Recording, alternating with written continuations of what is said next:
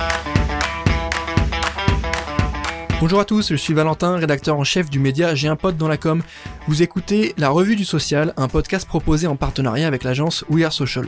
Pour m'accompagner aujourd'hui, je serai avec Laurent, fondateur du média J'ai un pote dans la com, et nous allons vous parler des toutes dernières actualités des réseaux sociaux, fonctionnalités, nouvelles tendances, études, nouveaux formats publicitaires, rien ne nous échappe. Que faut-il retenir de la semaine du social media C'est parti Et au programme de ce nouvel épisode, on va vous parler des NFT qui arrivent sur Instagram. On va enchaîner avec Snapchat qui lance les Custom Landmakers.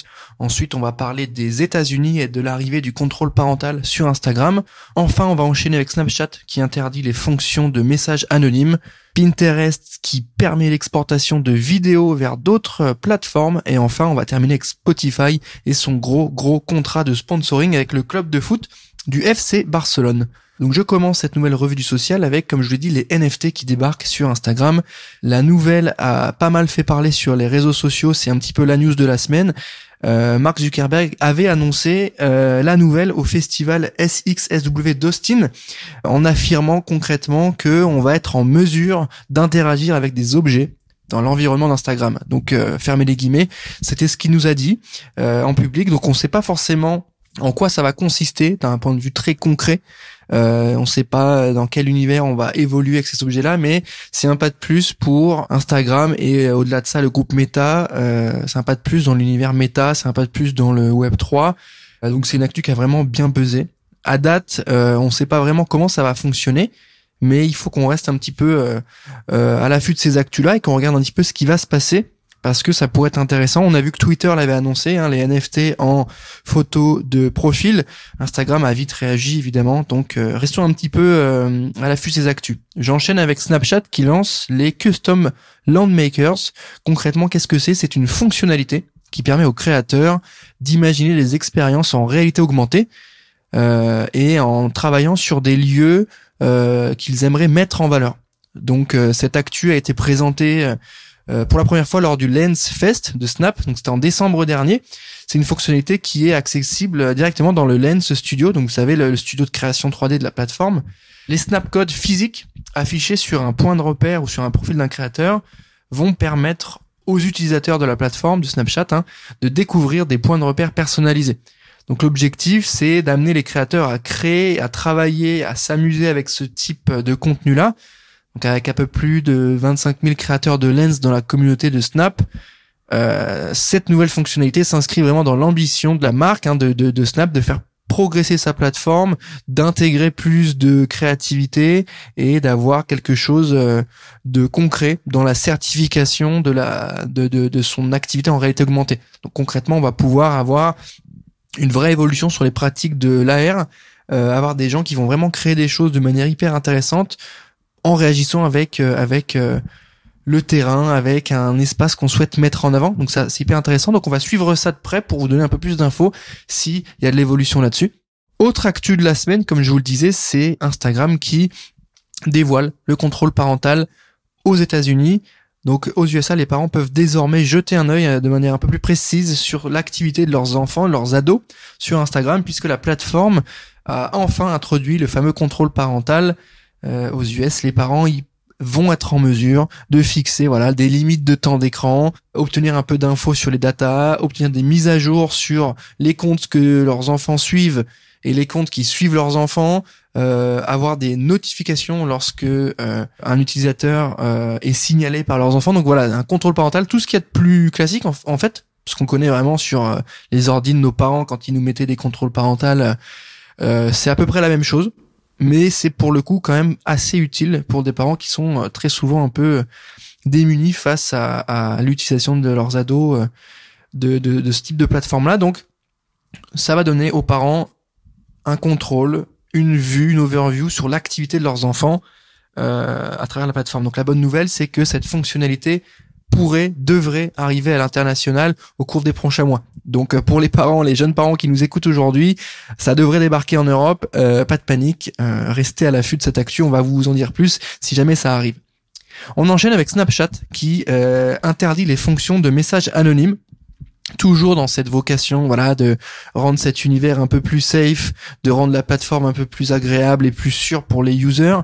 Snapchat franchit, franchit pardon une nouvelle étape dans la prévention contre le harcèlement en interdisant concrètement euh, les fonctions de messagerie anonyme dans plusieurs de ces applications. Le changement euh, que je vous présente, il arrive après euh, une action en justice visant à tenir Snap pour responsable de l'utilisation abusive de sa plateforme liée à la mort d'un adolescent qui était victime de harcèlement et d'intimidation sur deux applications de Snap. Donc concrètement, c'est une réponse de la marque euh, à cette euh, affaire de justice pour dire voilà, on essaie de rendre notre euh, outil, notre plateforme, notre application un peu plus sûre, qui répond à des besoins de lutte et de prévention sur le harcèlement. Donc la plateforme va en plus de ça annoncer qu'elle exigerait que les applications de recherche d'amis ou de rencontres soient réservées aux plus de 18 ans afin de protéger, protéger pardon, les jeunes utilisateurs. Donc voilà, Snapchat met en place de vraies choses, euh, essaie de se, donner les moyens d'agir d'un point de vue très concret. Donc euh, on enchaîne avec une autre actu, c'est Pinterest, comme je vous l'ai dit, qui permet l'exportation du contenu vidéo vers d'autres plateformes. Concrètement, ça veut dire quoi? Bah, Ça veut dire que la plateforme annonce que les créateurs vont être en mesure de télécharger et partager leur contenu vidéo sur une série de réseaux sociaux. Donc voilà, on ouvre un petit peu le champ des possibles, on donne la possibilité aux créateurs de publier leur contenu euh, sur Facebook, Instagram Stories directement dans le menu de partage. Donc voilà, c'est une sorte d'API euh, qui permettent de de, de de de share plus facilement, euh, comme quand on est sur un article ou un contenu. Bah voilà, l'objectif c'est de donner un peu plus de visibilité au contenu et aux créateurs de Pinterest. Les créateurs, voilà, ces derniers vont être aussi en mesure de partager leurs idées sur TikTok et Snapchat toujours dans le but euh, de d'attirer des talents, d'attirer des users, d'attirer des créateurs euh, euh, vers Pinterest. Donc c'est plutôt malin. On pourrait se dire bah voilà c'est bête de partager ces contenus qui sont inhérents, qui sont exclusifs à Pinterest sur d'autres plateformes, mais au final c'est un move assez malin parce que ça permet d'aller toucher un autre type d'audience, des gens qui seraient pas sur la plateforme mais qui verraient passer un contenu Pinterest sur Instagram. Bah ça peut être l'occasion de dire bah tiens je vais aller m'abonner à ce profil-là sur Pinterest. Donc plutôt smart. On va suivre ça évidemment de près, comme je vous l'ai dit.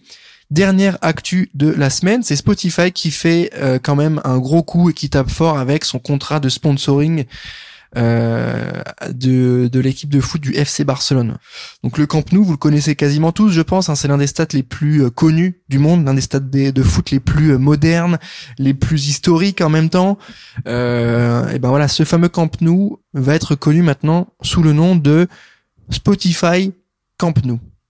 Donc c'est un petit peu à l'instar de l'Allianz Arena chez nous, etc.